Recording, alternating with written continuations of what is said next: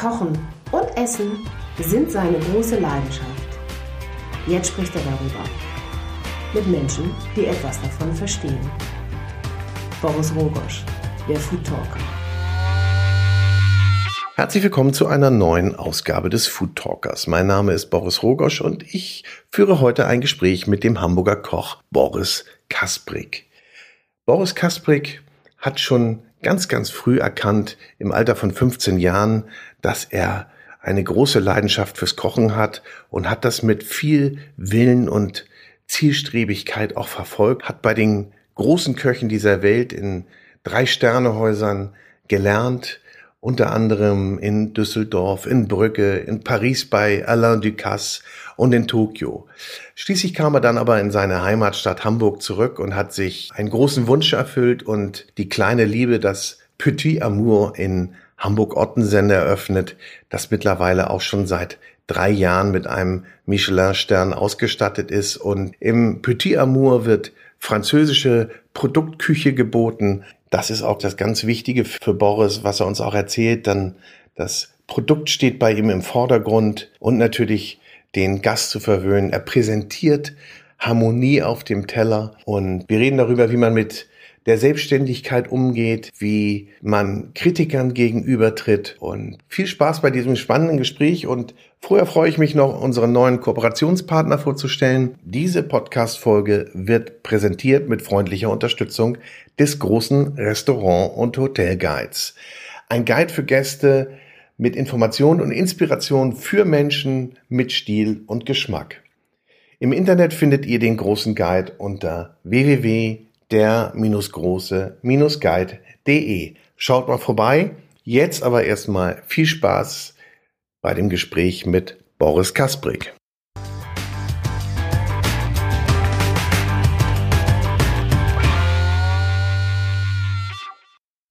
Ich freue mich heute hier im Petit Amour in Hamburg-Ottensen bei Boris Kasprik zu Gast zu sein. Hallo, herzlich willkommen. Boris, wir sitzen hier im Petit Amour. Ist das auch deine kleine Liebe oder ist es deine große Liebe sogar, das Restaurant hier? Ich würde es eher als meine große Leidenschaft bezeichnen. So, ne? Ähm, so einen Laden betreibt man in erster Linie, weil es einem Spaß macht, ähm, weil ähm, ich gerne die Produkte verarbeite, die ich hier verarbeite, weil ich ähm, also ich glaube so ein bisschen, ähm, dass man, wenn man einen Job macht, der einem wirklich Spaß macht und wo man Leidenschaft drin hat, viel, viel mehr davon hat, als wenn man einen Job macht, mit dem man vielleicht mehr Geld oder ein besseres Arbeits-Freizeit-Verhältnis hat. Ähm, mich erfüllt das einfach tierisch, wenn ich hier äh, bei mir in der Küche stehe. Hast du denn gemerkt, wann die Leidenschaft eingesetzt hat? Ja, ich glaube, sowas entwickelt sich. Also du kannst nicht sagen, von 0 auf 100 ist das irgendwie, ist eine Leidenschaft dafür da, sondern die kommt und kommt immer mehr so, es gibt natürlich auch mal Punkte, wo man dann irgendwie auch nicht mehr so viel Lust drauf hat, aber im Regelfall steigert, steigert man die ja auch. Also das ist ein Grundding auch von mir, dass ich versuche, jeden Tag mich weiterzuentwickeln und jeden Tag irgendwie einen kleinen Schritt weiter vorwärts zu gehen, mit einem Background gesichert. Ähm, und also ich habe mit ähm, fast 16, noch gerade 15 meine Ausbildung angefangen und davor war mir schon ganz klar, dass ich Koch werden wollte und habe dann in meiner Lehre auch schon gleich irgendwie mich damit beschäftigt, in welches Ausland ich gehen will, in welche, in welche Läden ich gehen will. Aber das war dir mit 16 schon klar, was es da gibt, dass es so unterschiedliche Küchen gibt, die man kennenlernen muss im Ausland? Teils ja, teilweise war mir das da schon klar und teilweise entwickelt sich das dann auch einfach. Ja. Man ist in einem Laden und kriegt was mit von dem nächsten Laden. Und das war ja auch im Zeitraum, ich glaube, ich war ungefähr 15 Jahre ähm, oder zwischen 10 und 15 Jahre auf so einer Art Wanderschaft. Und es ent entwickeln sich ja durch den Einladen, in dem man arbeitet ähm, und was mitkriegt, irgendwie die Idee, dann in den nächsten Laden zu gehen. Oder die Connection auch. Damals war es noch so, dass man da nicht ganz so einfach reinkam in, in die drei Sterne-Läden. Ähm, Du musst gleich mal erzählen, welche, welche das waren, welche drei Sterne Läden das waren. Ja. Und was mich auch so besonders interessiert, genau das, was du sagst, wie kommt man da eigentlich ran? Also eher auf Empfehlungen, kann ich mir vorstellen. Naja, mittlerweile ist es nicht mehr ganz so, weil auch da überall ist der Mitarbeitermangel zu spüren. Aber früher war das so. Also ich hatte, hatte meine Ausbildung hier im Jena-Paradies, ich was gemacht, das gibt's nicht mehr, war ein gut bürgerlicher, handwerklicher Laden und wollte eigentlich nach der Ausbildung direkt ins Schiffchen gehen. Damals im Schiffchen Kaiserswerth drei Sterne plus ein Stern im Bistro. Jean-Claude Bourgueil, der mich auch sehr, sehr stark geprägt hat. Ähm, hatte da mich beworben und war dann auch noch mal essen, um so ein bisschen die Bewerbung anzuschieben, hatte auch einen Vertrag und dann war es so, also im Nachgang kann ich darüber schmunzeln, damals nicht, dass ich irgendwie, ich glaube, an dem Tag, wo ich umgezogen oder umziehen wollte, einen Brief drin hatte, dass sie den Vertrag aus irgendwelchen Gründen nicht Folge leisten können. Ich bin dann trotzdem irgendwie nach Düsseldorf gefahren, habe mit Herrn Bourgueil, nenne ihn mal ganz liebevoll den Alten, weil ich mittlerweile auch mit dem Sohn sehr gut befreundet bin, mich mit dem unterhalten und er sagte irgendwann zu mir so, ja, das Problem ist, will auch niemand ins Ausland gehen von meinen Jungs, ich werde die einfach nicht los so. Und würden Sie ins Ausland gehen? Dann meinte ich, ja, grundsätzlich habe ich das auf jeden Fall vor. Und dann hat er gar nichts weiter gesagt, sondern ein Telefon gezogen. Irgendwie, damals sprach ich noch kein Französisch, zehn Minuten auf Französisch telefoniert und mir danach einen Zettel in die Hand gegeben vom Du Carmelit in, in Brügge. Ja, da fangen wir übermorgen an. Er war Necke, weiß Bescheid. Und, ja. So schnell ist man dann drin, nicht? Ja. Genau, dann war ich ein Jahr in Belgien, im De Carmelit, auch so mit der älteste Drei-Sterne-Laden Belgiens, gibt's leider auch nicht mehr. Auch sehr, sehr handwerklich. Ähm, Gerd van Ecke auch ein Alain Chapelle-Schüler. Also Alain Chapelle, ähm, der Koch eigentlich, der die, die meisten damaligen Drei-Sterne-Küche, Pierre Garnier, Alain Ducasse hat bei Alain Chapelle gearbeitet, ähm, ausgebildet hat letztendlich oder die auf ihrer Wanderschaft bei Alain Chapelle waren. Gerd van Ecke halt auch ein Alain Chapelle-Schüler.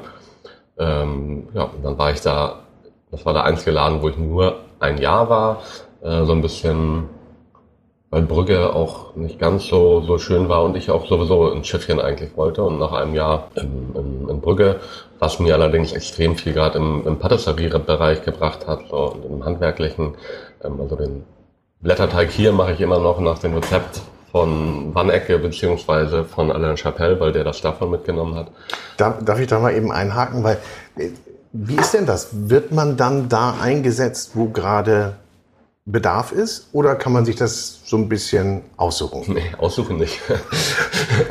also es ist so, in, ähm, meistens gibt es so Grundstrukturen, wo man anfängt in der Küche. Also da ist in, in den, also bei Ducasse zum Beispiel auch, wenn du nicht vor im Unternehmen warst, fängst du eigentlich immer wieder als Kommi an, egal was in welcher Position du vorher warst. Kommi halt so der einfache Geselle, wird man es auf Deutsch übersetzen.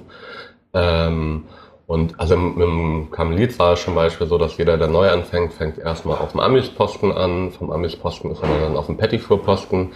Bei mir hatte ich das Glück, ähm, oder was heißt Glück, also bei mir ist dann der Patissier da ausgefallen, dann muss relativ jung bin ich dann da reingekommen, habe viel Patisserie gemacht und bin dann, auch wenn ich kein Wort vom Flämischen verstanden habe, konnte mich irgendwie trotzdem relativ schnell hocharbeiten.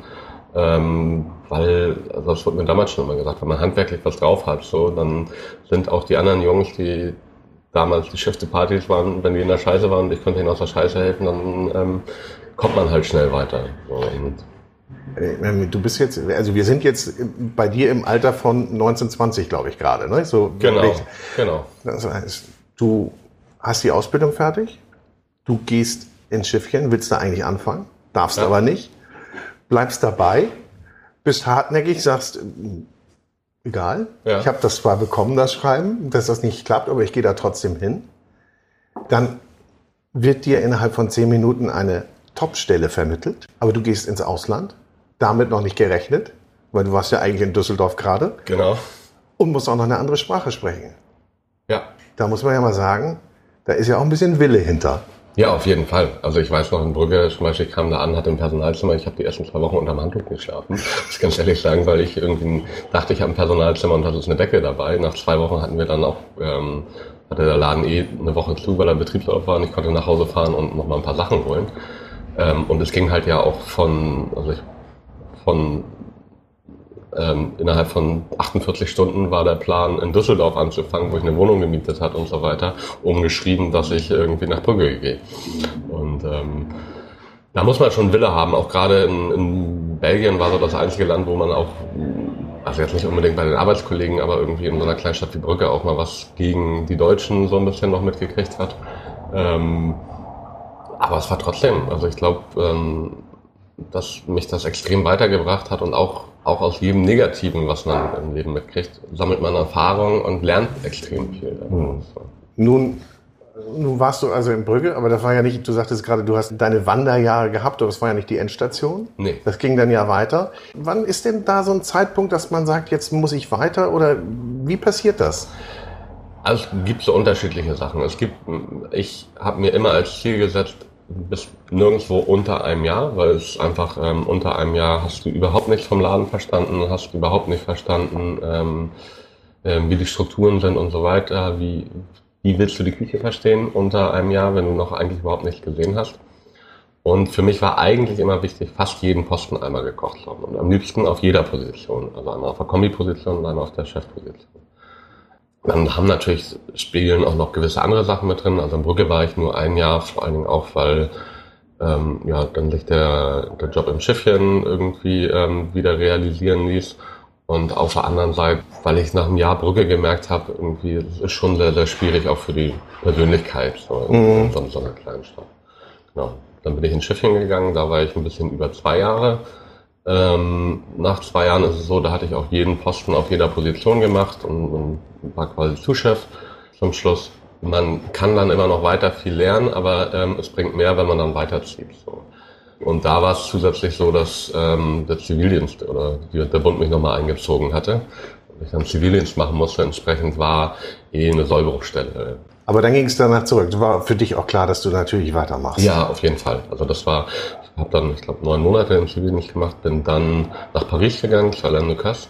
Problematik war noch für mich ein bisschen, dass ich zu dem Zeitpunkt eigentlich noch gar kein Wort Französisch sprach und ähm, letztendlich habe ich dann hier so einen zwei Wochen Volkshochschulkurs gemacht, was überhaupt nichts bringt. Genau, habe dann noch bei so ein bisschen französische Nachhilfe genommen, aber ich bin halt niemand, ich war in der Schule schon immer nicht sprachtalentiert und bin dann einfach dahin gegangen und ähm, ja, war ein bisschen über zwei Jahre da, ähm, mich da auch vom Deuxième Kommi, also da wird noch unterschieden zwischen Premier und Deuxième Kommi, ähm, hochgearbeitet zum, zum letztendlich ähm, Deuxième Sous-Chef, also ähm, vergleichbar mit dem Junior-Zustand. Also da, da bist du dann auch alle durch alle Positionen quasi durch. Genau. Ja. Jeden Posten außer Patisserie, weil in Frankreich machen das immer reine Patissiers. Ja. Ähm, jeden Posten und jeden Posten auf jeder Position. So, und, ähm, und dann nimmt man auch extrem viel mit. Hm. So, ne? also, Wollte ich gerade fragen, ich, was eignest du dir an? Ich meine, die Kreativität, die musst du selber irgendwie entwickeln. Kreativität, glaube ich, das ist meine persönliche Meinung, kann sich erst dann entwickeln, wenn man das Handwerk beherrscht. Also jemand, der ein Künstler, ein Maler als Beispiel, ähm, der nicht zeichnen kann und die technisch nicht in der Hand zeichnen kann oder wie auch immer, kann auch nicht wirklich kreativ sein, weil er es nicht aufs Blatt Papier oder auf, auf die Leinwand bringen kann. Und ich glaube, dass es beim Kochen ähnlich ist, so, dass man halt das Basishandwerk erstmal erlernen muss. Und dann ist es, ich persönlich bin ja der Meinung, dass man das Rad nicht neu erfinden sollte, sondern Geschmackskombinationen, die einfach seit Jahrhunderten gut zusammenpassen, wo man einfach sagt, das harmoniert. Dass man, oder ich arbeite ja auch in meiner Küche genau mit solchen Geschmackskombinationen. Ähm, und dann kann man nur Sachen sagen, dass man, anstatt das Rad neu zu erfinden, ähm, man sagt, man pumpt da Lachgas rein und macht irgendwie ähm, leichtere Felgen. Sprich, in der Küche, man kann mit neuen Gartechniken arbeiten, man kann irgendwie gucken, ähm, wie man neue, bessere, die Produkte besser ranbekommt und sie ähm, einfach noch intelligenter handwerklich verarbeitet. Du sagst, erstmal das Handwerk lernen, das ist die wichtigste Grundlage und die Geschmackskombination oder die Kombination von Produkten, die gibt's ja schon lange. Aber ist da nicht, kombiniert man nicht neu und Probierst du da aus oder äh, habe ich dich falsch interpretiert jetzt? Nee, also meine Küche ist ähm, letztendlich, klar probiert man was aus, aber ich probiere selten in Geschmackskombinationen aus, sondern ich probiere in Texturen aus, ich probiere ähm, handwerklich noch was ähm, besser zu machen, vielleicht ein bisschen optisch ein bisschen anders auf dem Teller zu gestalten, aber die Kombinationen, die ich im, im Regelfall bei mir im Menü habe, die sind, ähm, sind meistens ganz, ganz klassische Kombinationen, die man ähm, weil ich der Meinung bin, ähm, gerade viele dieser klassischen Kombinationen gibt es seit Ewigkeiten und die haben auch eine Begründung. Also Jakobsmuschel, Trüffel und Kartoffel oder Sellerie passt einfach, harmoniert so geil, da brauche ich nichts anderes dazu. Also das ist, ähm, und dann kann ich lieber gucken, wie ich das noch besser aufwerten kann. Mhm. Ähm, das mag nicht jeder so sehen, das ist meine Meinung. Ähm, und ähm, ja, das ist, das ist für mich, ähm, ich möchte Harmonie auf dem Teller haben und ich möchte keine, ich bin kein Freund davon oder, oder meine Küche ist nicht so, dass ich 24 verschiedene Aromen auf dem Teller habe, sondern dass ähm, ich eigentlich mich auf ein Produkt fokussiere und ähm, das Produkt versuche mit allen anderen, was ich dazu gibt, zu fördern und eine Harmonie zu erzeugen. Und ähm, da muss man auch kreativ sein, aber offen. Also das ist nicht so, dass ich jetzt irgendwie da hänge und ähm, ausprobiere. Ich habe eine Jakobsmuschel, was könnte ich jetzt als, als Produkt dazu machen? Mhm. mhm. Versuche das Ganze neu zu gestalten. Ich kann mir vorstellen, dass du den Gast dann auch teilweise sonst damit auch überforderst, nicht? Also sicherlich will der sein Erlebnis haben und er will auch das Erlebnis sehen und auf dem Teller. Aber am Ende ist es der Geschmack. Aber was würdest du sagen, was macht es hier bei dir aus im, im Petit Amour? Also was ist es, ist es das, das, das Geschmackserlebnis? Ist es das optische Erlebnis? Ist es der Gesamtrahmen? Ähm, alles zusammen. Also meine Küche ist halt eine Produkteküche, ist eine sehr harmonische Küche. Und ähm, viele meine Gäste schätzen gerade, dass es halt auf dem hohen Niveau ist. Das ist, ähm, ähm, aber es ist nichts, man man erlebt jetzt kein wirklich komplett neues Aroma. Also als Beispiel, den Hummer, den ich hier verarbeite, ich will mich nicht zu weit aus dem Fenster lehnen, aber glaube ich, ist der beste Hummer, den man ganz Norddeutschland kriegt. Den kriege ich direkt aus der Bretagne, der ist Montag gefangen, keinen Tag gehältert ähm, und ähm, ist Mittwoch bei mir auf dem Tisch. So, und, ähm, und das mit in der Kombination und einfach handwerklich extrem oder jedenfalls ähm, versuchen wir das handwerklich extrem gut zu verarbeiten. Ähm, und das schätzen ja auch gerade die meisten Gäste hier in dem Laden so doll, dass es halt nicht so ist, dass nichts wird abgelenkt, sondern es geht um das Grundprodukt. Mhm. Also wenn man bei mir Hummer auf der Karte steht oder ich Hummer annonciere, dann ist auch Hummer, dann schmeckt man den Hummer auch und nicht hier ein bisschen Aroma davon, da ein bisschen Aroma davon, was auch seine Berechtigung hat. Ähm, sondern ich stelle den Hummer dann in den Vordergrund. Ja, das heißt also die Produktauswahl beziehungsweise das Finden von Lieferanten ist dann wahrscheinlich auch ein sehr, sehr, oder nicht wahrscheinlich, sondern mit Sicherheit ein wichtiger Part deines, ja.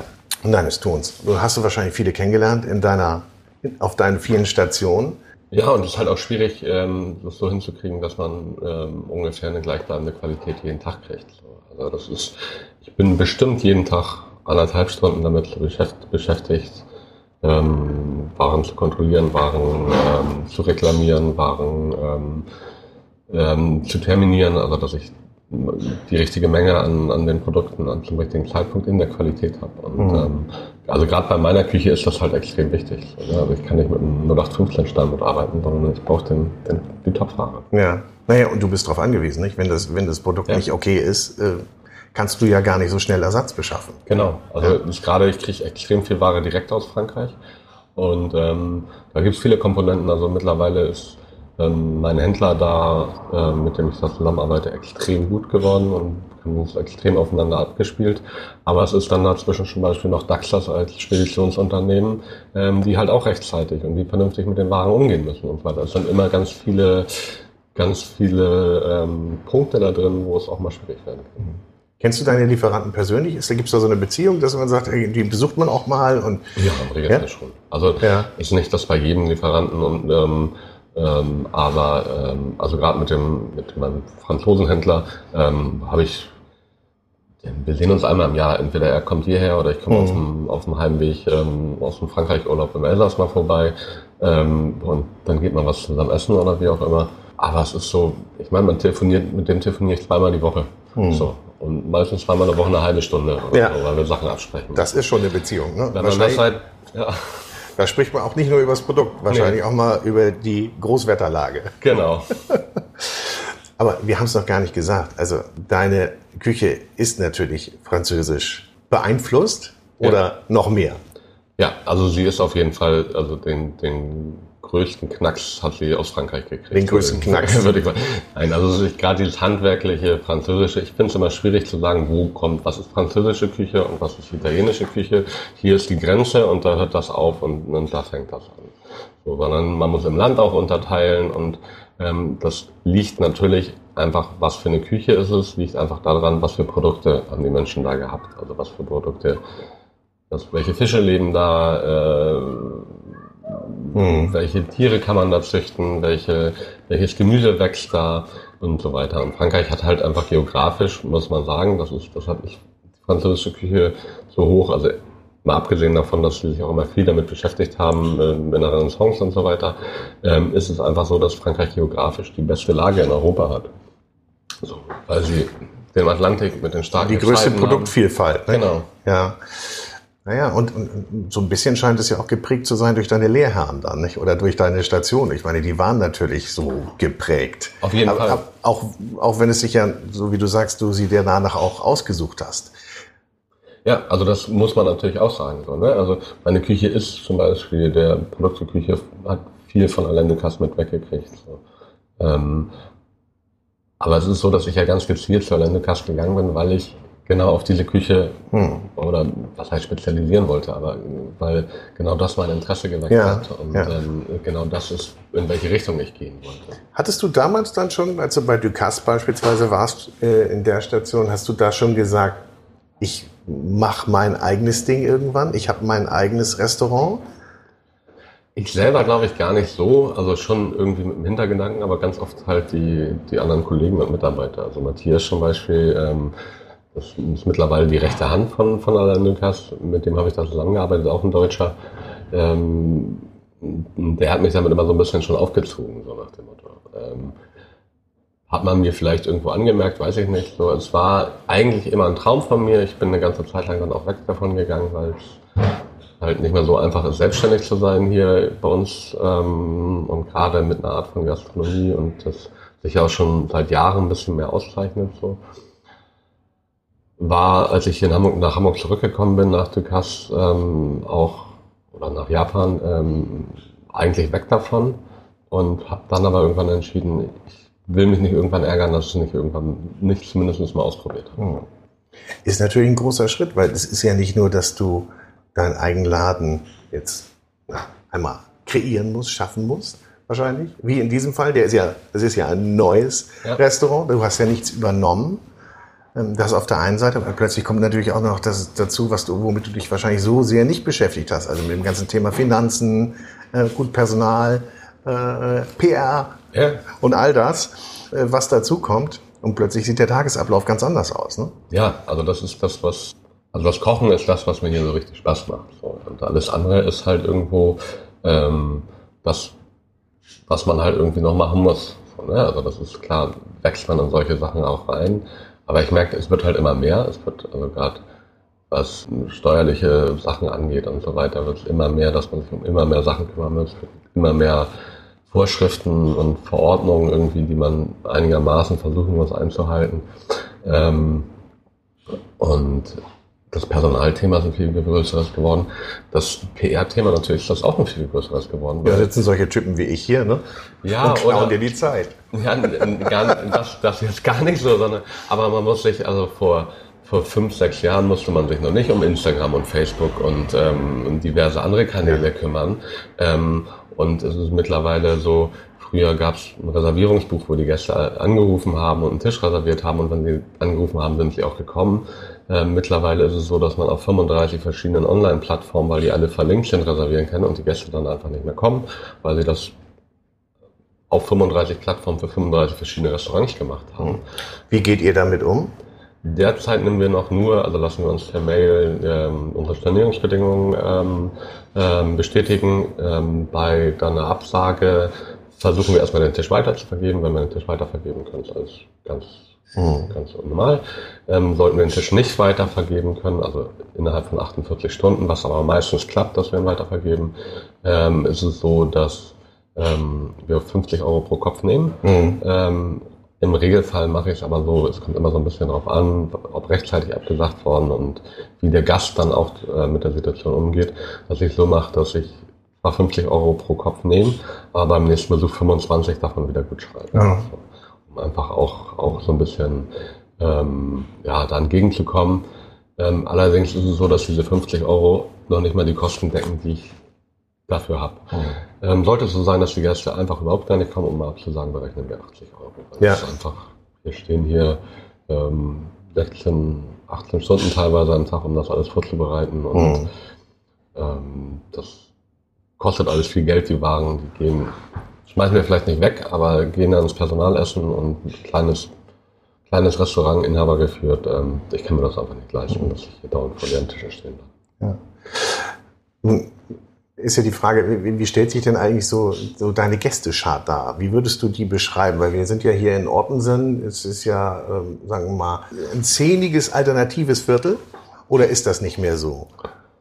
Doch, ist es schon noch. Es ist natürlich sehr im Wandel. Also gefühlt will jeder Hamburger in Ottensen neuerdings leben. Ähm, man nennt es manchmal auch Klein Paris. Das glaube ich der Meinung, dass ich auch sehr, sehr gut reinpasst. Auch unter dem Aspekt, dass Ottensen ja auch für viele kleine Läden noch steht. Für viele kleine Läden. Wir haben zum Beispiel den einzigen Schuster, der in Hamburg noch Schuhe selber baut, wirklich. Der ist hier in Ottensen. Ja. Und letztendlich sind wir auch nichts anderes als ein kleiner handwerklicher Betrieb. Also mhm. hier sind auch noch für in der Innenstadt kleine Tischlereien, die noch alles bauen und so weiter. Und was anderes sind wir ja auch nicht, wie ein Tischler, der ähm, nach bestes Holz einkauft, beste Produkte einkauft und die handwerklich verarbeitet. Mhm. Deshalb bin ich der Meinung, dass der Laden hier so sehr gut reinpasst. Mir war es immer wichtig, also ich habe den Standort mir ganz gezielt ausgesucht, einen Laden in Hamburg zu haben mit einer gehobenen Küche, Sterneküche, wie auch immer, ähm, die der nicht so weit ab vom Schuss ist. Und da waren wir, als wir aufgemacht haben, auch der Einzige, wo man sagen kann, okay, ich war jetzt richtig gut essen, aber ich kann danach auch noch entspannt ein Bier trinken gehen. Mhm. Und muss nicht ähm, 20 Minuten mit dem Taxi fahren. Ja, ja. Aber nochmal zurück zu den Gästen. Sind das Menschen aus dem Viertel? Sind das Touristen? Kommen die von überall her? Kannst du da so, kannst du das so irgendwie ausmachen oder ist das? Nee, ganz durchmischt. Also ähm, fast jede Altersgruppe, würde ich es mal nennen. Ähm,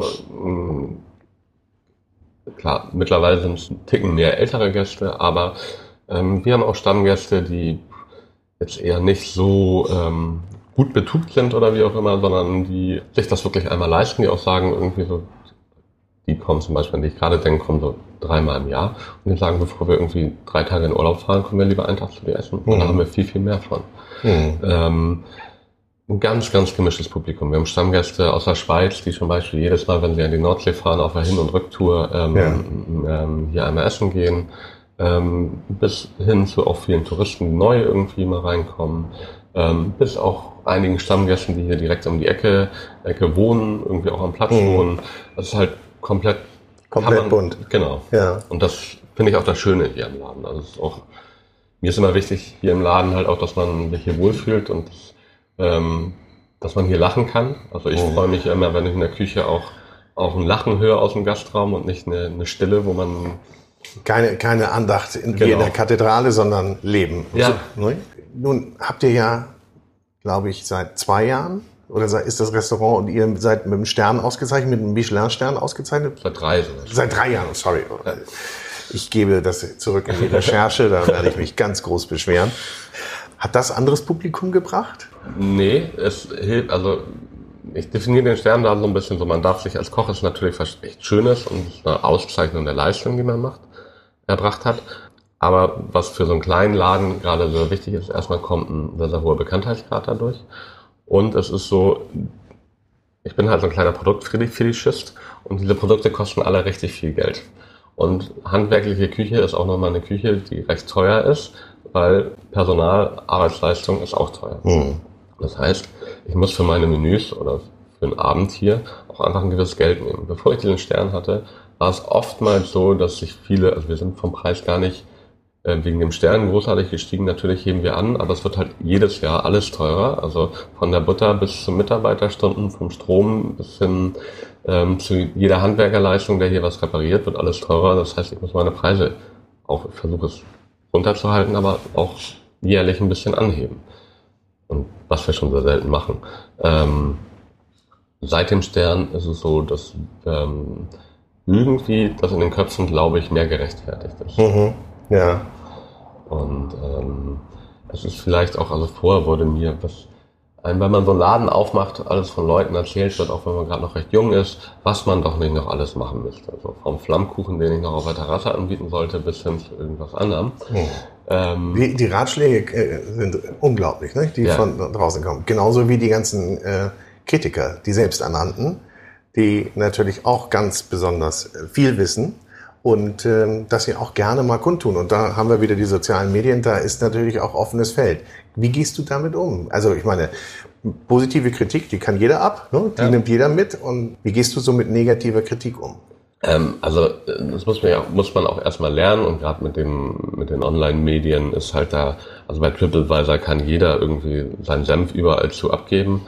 Ähm, Finde ich auch schwierig und das Bewertungssystem zum Beispiel von TripAdvisor ist so, da wird ja gar nicht unterschieden. Also die, die bewertet wird McDonalds genauso wie wir. Und ähm, das ist in einem Feld, das darf man nicht so ernst nehmen. Also es ist schon, wenn man merkt, dass bei jeder Kritik irgendwie ähm, habe ich mir mittlerweile angewöhnt, ähm, wichtig ist immer ruhig zu bleiben. Es ist natürlich in so einem Laden, wo so viel Herzblut hängt, extrem schwierig. So, ne? Also weil das teilweise auch so ist, wenn es unberechtigt ist oder wie auch immer, als würde dir jemand in deinen Kinderwagen reinspucken oder so. Mhm. Ähm, mittlerweile versuche ich damit so umzugehen, dass ich eigentlich immer, also es ist immer ganz gut, eine Nacht drüber zu schlafen. Mhm. Es gibt so schon ein Beispiel bei der Bundeswehr die Regel, dass man äh, Beschwerden immer erst, ich glaube, 24 Stunden nach dem Vorfall einreichen kann, außer es Gefahrenverzug. Was oftmals gut ist, weil so eine Nacht ähm, re, re, relativiert sich das alles dann auch nochmal ein mhm. bisschen. Ähm, ähm, und dann gibt es Sachen, es gab zum Beispiel ähm, mal so, ein, so eine Bloggerin, ähm, die recht bekannt ist, ähm, ähm, die hier den Laden einfach nur zerreißen wollte. So, und da muss man ganz einfach sagen, ignorier's. Da hatte ich mich relativ stark drüber aufgeregt noch am Anfang, weil der Laden hier auch noch sehr jung war. Ähm, ich meine letztendlich, lass sie das machen, ähm, wenn sie das brauchen. Ähm, wichtig ist mir und der Laden läuft so eigentlich ganz gut, ähm, dass die Gäste glücklich sind. Und das mhm. sind 99 Prozent ähm, aller Gäste ähm, sind das. So. Es gibt zum Beispiel von dem Reservierungstool letztendlich ein Bewertungssystem, wo wir fast, fast 100 Prozent Zufriedenheit haben. Ja, ja.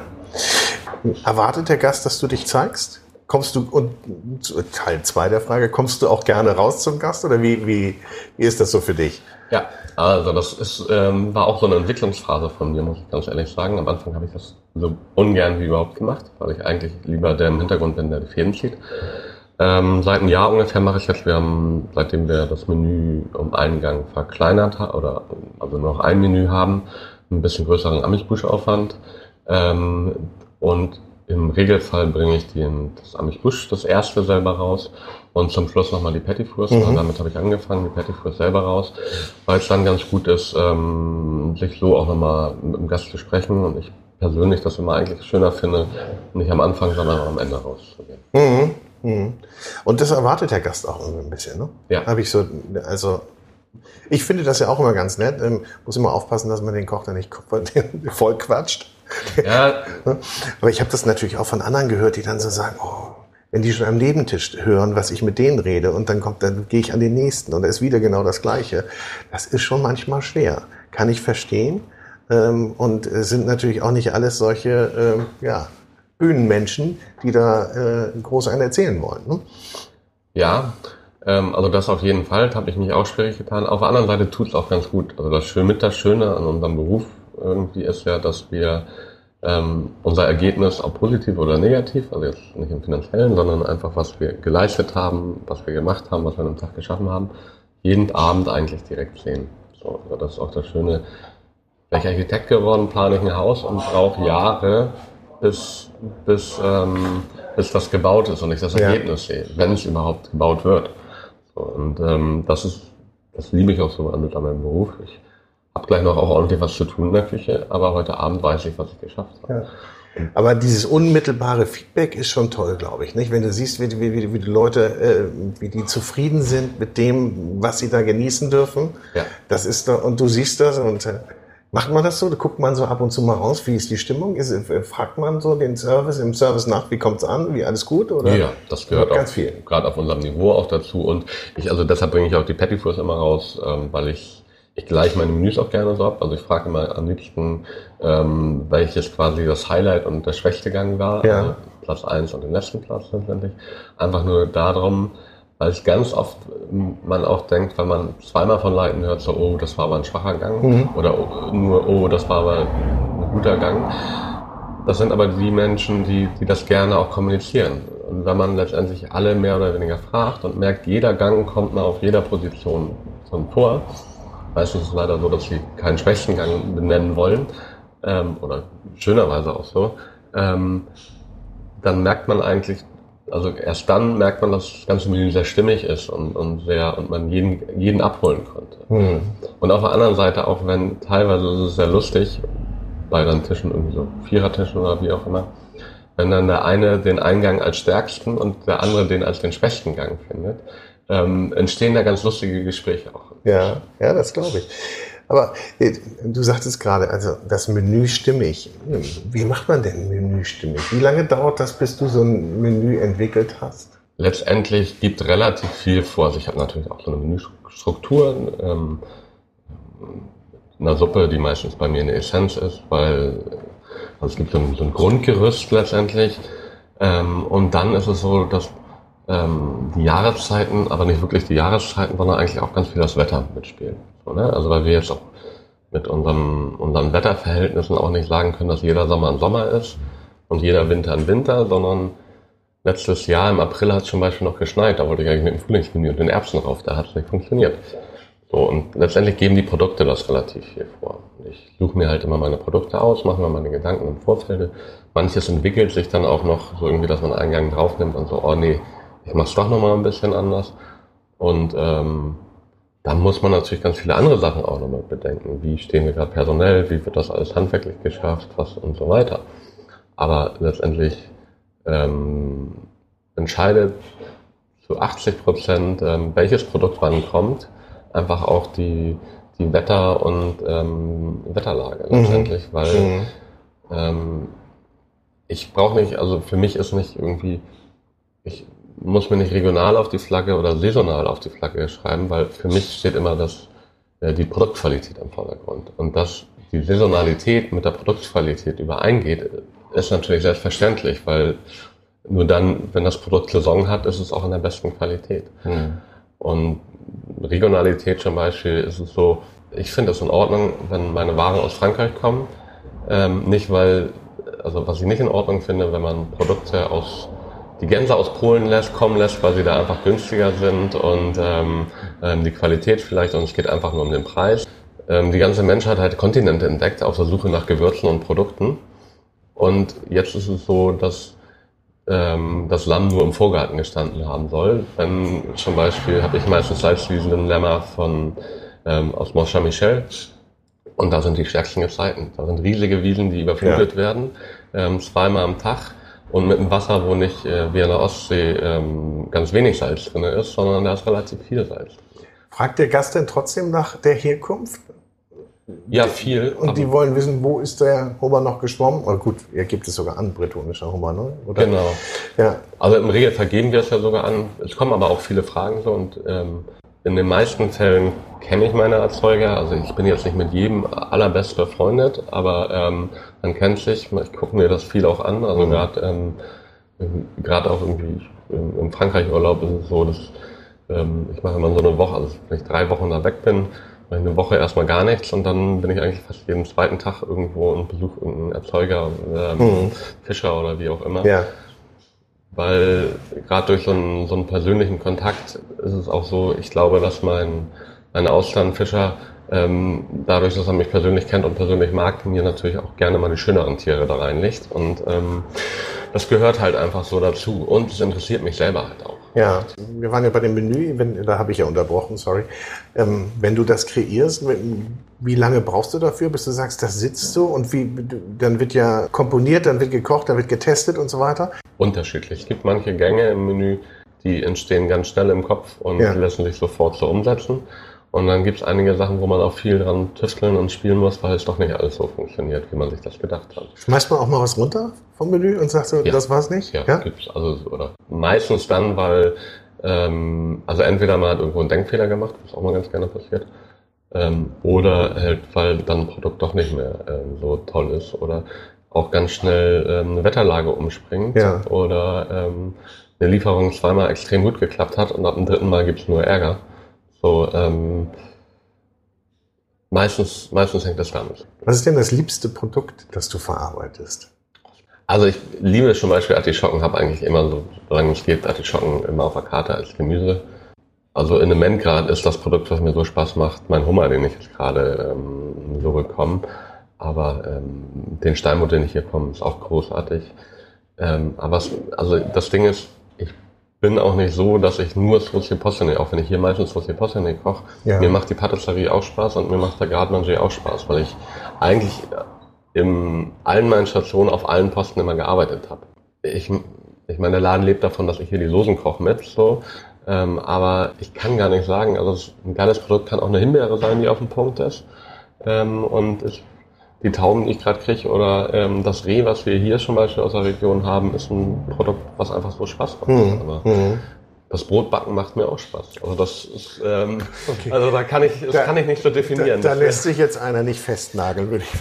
Das ist so die Frage nach dem Lieblingskind. Das ist ja auch ein bisschen gemein, wenn man da mehrere hat. Sehr gut. Aber was ist denn so was ist denn der Zukunftsausblick für dich? Weiß ich nicht. Ich finde das immer schwierig, sich dazu so doll zu verkrampfen. Also mir ist es wichtig, ähm, ich spiele zum Beispiel hier in dem Laden auch immer so ein bisschen mit den Anzahl der Gästen rum im Moment gerade und wie viele Tage wir aufhaben, weil es natürlich als kleines Unternehmen irgendwie auch wichtig ist, dass man nach einer gewissen Zeit auch ähm, zumindest wirtschaftlich klarkommt, sage ich mal so. Ich, mir ist es immer sehr, sehr wichtig, dass ich hier Spaß an dem Laden habe. Also mhm. das ist, ich es war mir klar, als ich den Laden aufgemacht habe, dass ich hiermit nicht reich werden werde, so, sondern ähm, und ich möchte hier Spaß weiter dran haben. Ich möchte, dass ähm, die Gäste ähm, sich hier wohlfühlen. Ich wollte mich vor zweieinhalb Jahren ungefähr sind schon die ersten Schritte dafür gemacht worden, dass ich mich vergrößere. Ähm, von dem Gedanken habe ich mich vertrennt, getrennt, ähm, weil ich eigentlich merke, dass mir das Kleinere mehr Spaß macht und mhm. das Kleinere mehr ich bin und ich dann mehr in der Küche stehe, als vom Computer zu sitzen das ist für die Zukunft sowas, was ich mir sehr, sehr stark wünschen würde, wirklich äh, es zu schaffen, ganz wenig vom Computer zu sitzen, sondern mehr am Herz zu stehen. Aber das ist ja schon mal eine wichtige Erkenntnis, wenn man das schon für sich festgestellt hat, nicht? Und dann macht man keine oder nicht so viele Irrwege. Da brauchte ich auch mal eine Zeit für, ne? ja. ne? Also, oder ähm, bis man sich das eingesteht, glaube ich. Da brauchte ich. Äh, Bei dem nächsten, was jetzt als nächstes kommt, darfst du nicht so viel Zeit brauchen, weil ich frage nämlich meine Interviewpartner immer nach einem Blitzrezept. So, was denn auch der nicht ganz so talentierte Hobbykoch zu Hause nachkochen kann. Hast du was für uns auf Lager? Nicht so viele, nicht so viele äh, äh Bestandteile bitte, dann muss ja auch. Nee, ich habe mir was überlegt, was ähm, ähm, letztendlich in zwei Teilen gemacht werden muss, aber was ich immer gerne als schnelles Dessert zu Hause gemacht habe. Das waren Soufflé au Schokolade. Und ähm, dafür gibt es den ersten Teil, das ist die Creme Patisserie, die man vorbereiten muss. Das ist letztendlich der klassische Vanillepudding. Hört sich erstmal schwer an, ist aber überhaupt nicht schwer. Und zwar ist das ein halber Liter Milch, ein halber Liter Sahne, vier Eigelb, ähm, 100 Gramm Zucker und 60 Gramm, nee, 40 Gramm Stärke. Eine Vanilleschote. Die Vanilleschote mit Milchsahne und der Hälfte des Zuckers einmal aufkochen. Die Eigelb mit dem Zucker und der Stärke verrühren wenn die Milch aufgekocht hat, einen kleinen Teil der kochenden Milch auf die Eier und die Stärke, das Ganze zurück in den Topf und einmal richtig durchkochen. Dann entsteht wie bei Oma der Vanillepudding. Ähm, den lassen wir auskühlen. Das kann man super vorbereiten. Dann ist das Soufflé au Chocolat relativ zügig gemacht. Und zwar schmelzt man dafür für, ähm, für ein Soufflé, nee, schon für zwei Soufflés, ähm, 200 Gramm dunkle Kuvertüre wirklich auch eine hochwertigere Kuvertüre nehmen. Ich empfehle da Valrona. Ähm, schmilzt die im Topf, trennt vorher ähm, vier Eier, das Eiweiß mit einem Esslöffel Zucker aufschlagen, von die Eigelb zwei Stück beiseite behalten. Wenn die Schokolade geschmolzen ist, zwei Esslöffel von dieser Creme Patisserie mit dazu tun. Das Ganze abbrennen, das heißt auf dem Herd bei Hitze durchrühren, dann bildet sich unten am Topfboden leichter Film. Ähm, die zwei Eigelb unterrühren, das geschlagene Eiweiß unterheben und in ausgebutterte Soufflé-Form geben. Circa 12 Minuten bei 180 Grad Umluft oh. in den Ofen und fertig Soufflé-Schokolade. Klingt gut, ist aber nicht ganz so einfach, oder? Es ist immer schwierig, was man dann, dann, es ist eigentlich, wenn man es einmal gemacht hat, es ist natürlich auch so wörtlich ein Rezept zu beschreiben, glaube ich, recht schwierig. Ja. Aber also gerade diese Creme Patisserie auch im Vorfeld sonst einfach das als Blitzrezept nehmen, den ersten Teil, weil das ähm, Reicht auch großartiger schon, Vanillepudding ist. Reicht auch schon und ansonsten, wer nicht klarkommt, kommt hierher, kriegt zwar nicht das Dessert unbedingt, aber Auf Vorbestellung schon. Auf Vorbestellung schon oder sonst ein ganz anderes Wunderbares. Genau. Boris, du bist fast durch. Du kannst gleich wieder, du Ja. kannst gleich in die Küche. Ich glaube, wir warten auch schon. Hinten ist auch schon ordentlich äh, Alarm. Wir bitten auch die Störgeräusche, die ja ganz normale Küchengeräusche sind und von draußen irgendwie aus der ähm, von der Straße ähm, kamen. Wir sind ja hier vor Ort und das ist ja immer das ganz Besondere auch äh, bei diesem Interview, dass wir nicht in irgendeinem abgeschotteten Studio sitzen, sondern quasi am Point of Action, kann Genau. man so sagen. Aber ähm, ich frage immer ganz gerne zum Schluss meinen Interviewpartner nach seinem Lebensmotto. Also was mir unheimlich Spaß macht und glaube ich so ein bisschen mein Lebensmotto ist, ist jeden Tag so einen kleinen Ticken zu verbessern. Ne? Ob es das Kochen angeht oder, oder andere Sachen angeht. Ähm, also ich glaube, dass wir so alle werdende Menschen geben, hat mal jemand ganz Schlaues gesagt, sind.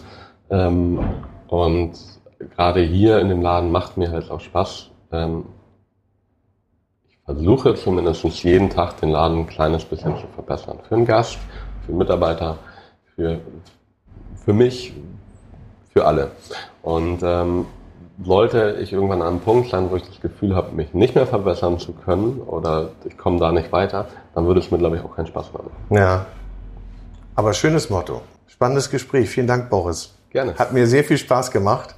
Und äh, ja, kann nur jedem empfehlen, im Petit Amour mal vorbeizuschauen und einen der wunderbaren Plätze hier einzunehmen und sich drei Stunden verwöhnen zu lassen. Genau. Alles klar. Vielen Bis Dank, dahin. Boris. Tschüss. Diese Food Talker Episode hörtet ihr mit freundlicher Unterstützung unseres neuen Kooperationspartners, der große Restaurant- und Hotelguide. Ein Guide für Gäste, Information und Inspiration für Menschen mit Stil und Geschmack. Im Internet findet ihr den großen Guide unter www.der-große-guide.de. Schaut mal rein. Auf bald!